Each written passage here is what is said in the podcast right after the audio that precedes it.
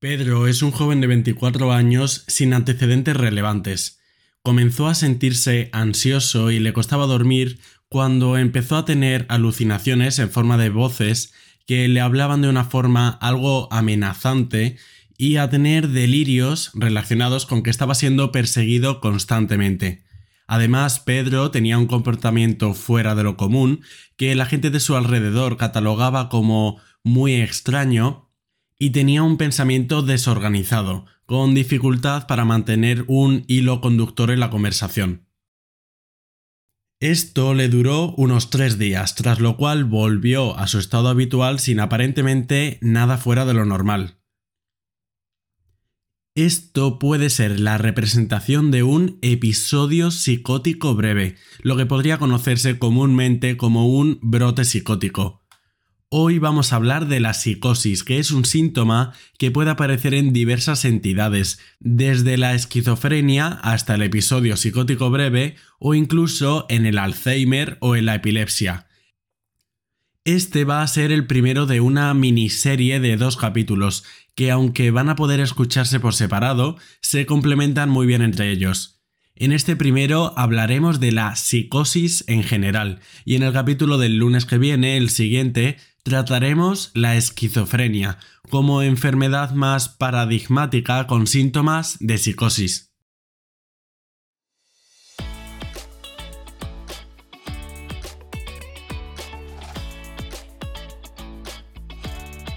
Buenos días, bienvenido a Entiende tu Salud, un podcast divulgativo para aprender sobre medicina y temas sanitarios de forma sencilla.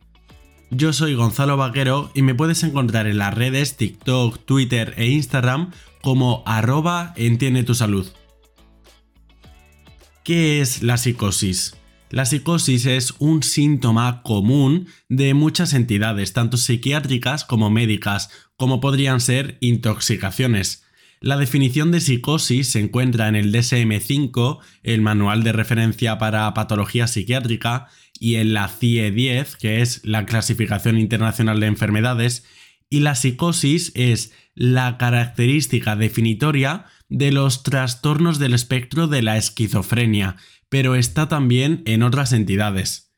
¿Cómo se define la psicosis?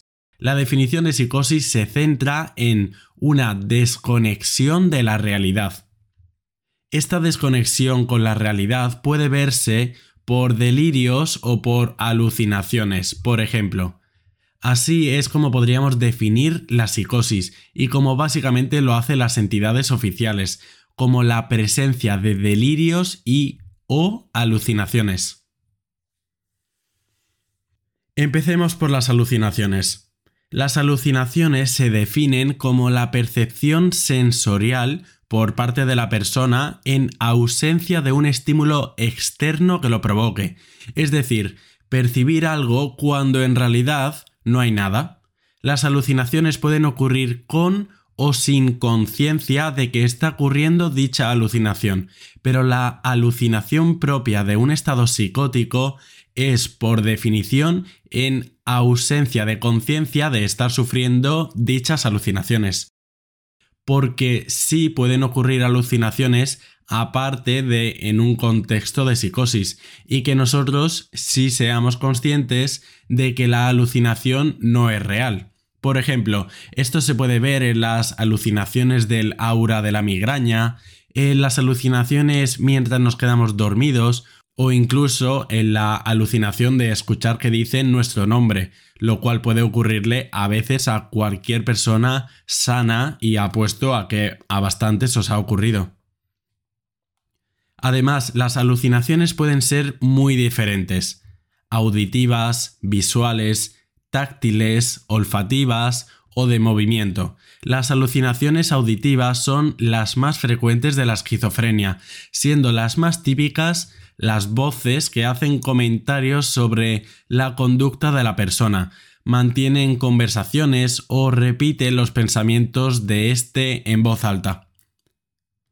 Las alucinaciones visuales son típicas de los trastornos orgánicos, que los trastornos orgánicos son por alteración del propio tejido cerebral y por los tóxicos.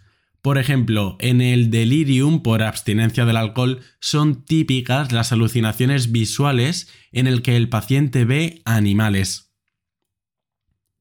Las alucinaciones táctiles son características de la intoxicación por cocaína y anfetaminas, donde el paciente tiene la sensación de que pequeños insectos u hormigas le recorren la piel.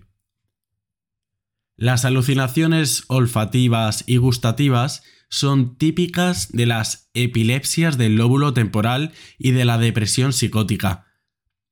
Así que, en definitiva, las alucinaciones son percepciones sensoriales que ocurren sin que haya un estímulo real que las provoque, es decir, experiencias sensoriales que se perciben como reales, pero que no tienen una base de la realidad externa. No vamos a meternos mucho, pero hay otras alteraciones de la percepción de estímulos aparte de las alucinaciones, por ejemplo, las ilusiones, la sinestesia, la desrealización y despersonalización o los déjà vu, pero lo típico de la psicosis serían las alucinaciones. Hemos dicho que los síntomas típicos de los trastornos psicóticos son las alucinaciones y los delirios. Ya hemos comentado qué son las alucinaciones y distintas alucinaciones que existen, pero ¿qué son los delirios? Los delirios son trastornos del contenido del pensamiento. Los delirios son creencias falsas e irracionales que una persona mantiene a pesar de que exista evidencia clara en contra. A diferencia de las alucinaciones, que son experiencias sensoriales, los delirios son ideas o creencias erróneas que no se ajustan a la realidad por ejemplo, una persona puede tener un delirio de persecución, creyendo que está siendo perseguido o espiado constantemente. Como ocurre con las alucinaciones, los delirios no son exclusivos de la esquizofrenia, sino que pueden deberse a muy diversas causas, como trastornos afectivos, como depresión o manía, o por la influencia de fármacos tóxicos o incluso enfermedades neurológicas como la demencia o el Parkinson. En la formación del delirio intervienen diversos mecanismos, siendo lo más frecuente la interpretación delirante de sucesos que sí han ocurrido en la realidad, como por ejemplo creer que a uno le persiguen al ver que la gente habla en voz baja como cuchicheando a su alrededor de la biblioteca puede que el delirio más frecuente en los trastornos neuropsiquiátricos sea el delirio de persecución, en el que hay una falsa creencia de que nos están persiguiendo o intentando hacer daño de algún modo. Pero hay muchos otros. Otros delirios frecuentes pueden ser el de la grandiosidad, en el que la persona tenga la firme creencia de tener talentos o poderes fuera de lugar, los delirios religiosos, como creer que somos el hijo o la hija de Dios, los delirios del control del pensamiento, en el que se cree que nuestros pensamientos y emociones están controlados por una fuerza externa, el delirio de que nos puedan leer la mente o el delirio de la celotipia, de celos hacia otra persona. Hay muchos tipos de delirios, pero estos son solo algunos de los más típicos. Y ya sabiendo qué son las alucinaciones y qué son los delirios, ahora podemos meternos un poco más en los trastornos psicóticos, que los trastornos psicóticos no son más que aquellos cuyos síntomas principales son los síntomas psicóticos. ¿Que cuáles eran? sobre todo las alucinaciones y los delirios. Algunos de los trastornos psicóticos son el trastorno o episodio psicótico breve, lo que popularmente puede conocerse como brote psicótico, el trastorno esquizofreniforme, el trastorno delirante y la esquizofrenia, entre otros.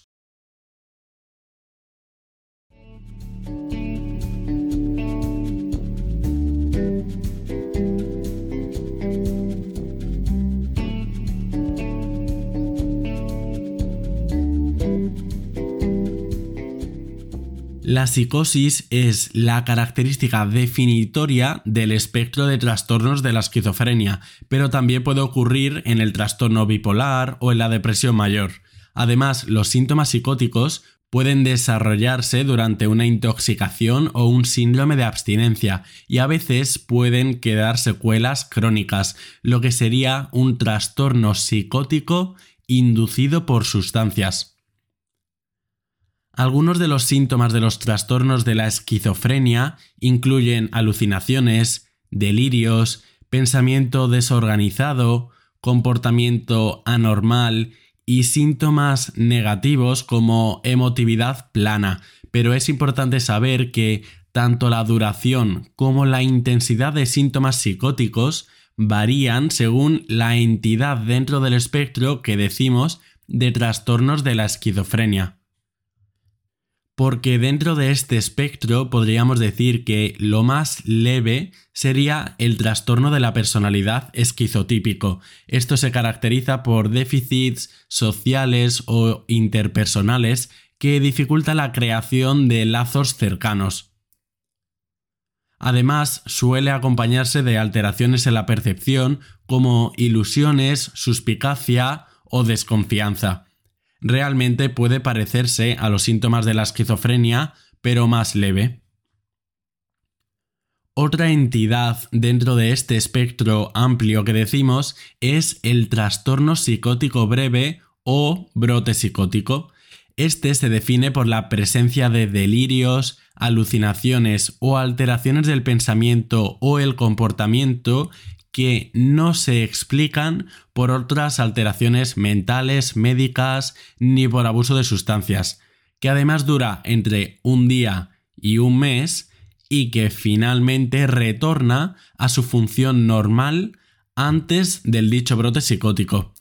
Normalmente este episodio se relaciona con algún estresante de algún tipo. Después vamos a hablar un poco más del episodio psicótico breve. Hemos comentado que el trastorno psicótico breve se define cuando es entre un día y un mes. Entre un mes y seis meses se suele conocer como trastorno esquizofreniforme, siendo a partir de los seis meses esquizofrenia. No vamos a meternos más en profundidad en la esquizofrenia como tal, porque vamos a tratarla profundamente en el siguiente episodio que será complementario a este, pero la esquizofrenia podríamos definirla como la presencia de síntomas psicóticos, como alucinaciones o delirios, durante al menos seis meses y que además se asocie a alteraciones en el funcionamiento en áreas como el trabajo, los estudios o el cuidado personal. En los trastornos psicóticos es cierto que los síntomas más frecuentes son los de la psicosis, por eso su nombre, pero también pueden ocurrir otro tipo de síntomas relacionados, como el lentecimiento en el pensamiento, que también puede aparecer en estados depresivos, la aceleración del pensamiento, de las ideas, típico también de la manía, la perseveración, que es la dificultad para cambiar de tema ante un nuevo estímulo, la disgregación, que es el salto de un tema a otro sin que exista un nexo común, que es típico de la esquizofrenia, los bloqueos, que es la interrupción del curso del pensamiento, o los neologismos, que es la creación de nuevas palabras, etc por lo que veis que hay muchos síntomas muy diversos y bastante heterogéneos. Estos trastornos anteriores relacionados con la esquizofrenia es cierto que pueden ser los que más característicamente presenten síntomas psicóticos, pero no podemos olvidar que la psicosis, es decir, la desconexión de la realidad con alucinaciones, delirios, también puede ocurrir, por ejemplo, en patologías neurológicas, como por ejemplo el Alzheimer, el Parkinson, en la demencia por cuerpos de Levy, en la enfermedad de Huntington, la enfermedad por priones o la alteración cerebral por el VIH o incluso en la epilepsia. Es decir, que en todas estas patologías pueden ocurrir alucinaciones de diverso tipo o distintos delirios. Al final son entidades que afectan al cerebro y de un modo u otro pueden llegar a dar este tipo de síntomas que caracterizan a la psicosis, pero estos síntomas no son los principales de la enfermedad, por eso no se denominan como trastornos psicóticos. Para terminar vamos a hablar un poco más de lo que comúnmente podemos llamar como brote psicótico, que oficialmente según el DSM5 se conoce como episodio psicótico breve, que es la aparición de síntomas psicóticos bruscos que duran menos de un mes y que se sigue de una remisión completa. La principal diferencia con la esquizofrenia y el trastorno esquizofreniforme es simplemente la duración, que es menos de un mes. Además, para hablar de episodio psicótico breve, se deben excluir motivos como una droga o alguna enfermedad médica concreta. ¿Qué síntomas habría en el episodio psicótico breve? Los síntomas psicóticos, sobre todo, delirios, alucinaciones, también puede existir habla desorganizada o comportamiento muy desorganizado, y los síntomas deben durar entre un día y un mes con una recuperación completa. La causa no está clara. Probablemente tenga relación con un evento estresante o algún trauma. Además, podría haber un componente genético, neurológico o ambiental y es más frecuente en personas con trastornos de personalidad. Algunos de estos eventos estresantes pueden ser un fallecimiento, una catástrofe medioambiental o una migración, pero realmente puede estar motivado por cualquier evento estresante. Ante un brote de estas características para su abordaje, la primera pregunta es si hay que ingresarle o no, lo cual va a depender de diversos factores, desde la gravedad de los síntomas, la ideación suicida, la presencia de una red de apoyo, entre otros y los fármacos más utilizados para abordar el episodio psicótico breve son los antipsicóticos, que se suelen prescribir durante un par de meses después de que haya remitido el episodio, aunque es cierto que podría pasarse sin necesidad de fármacos.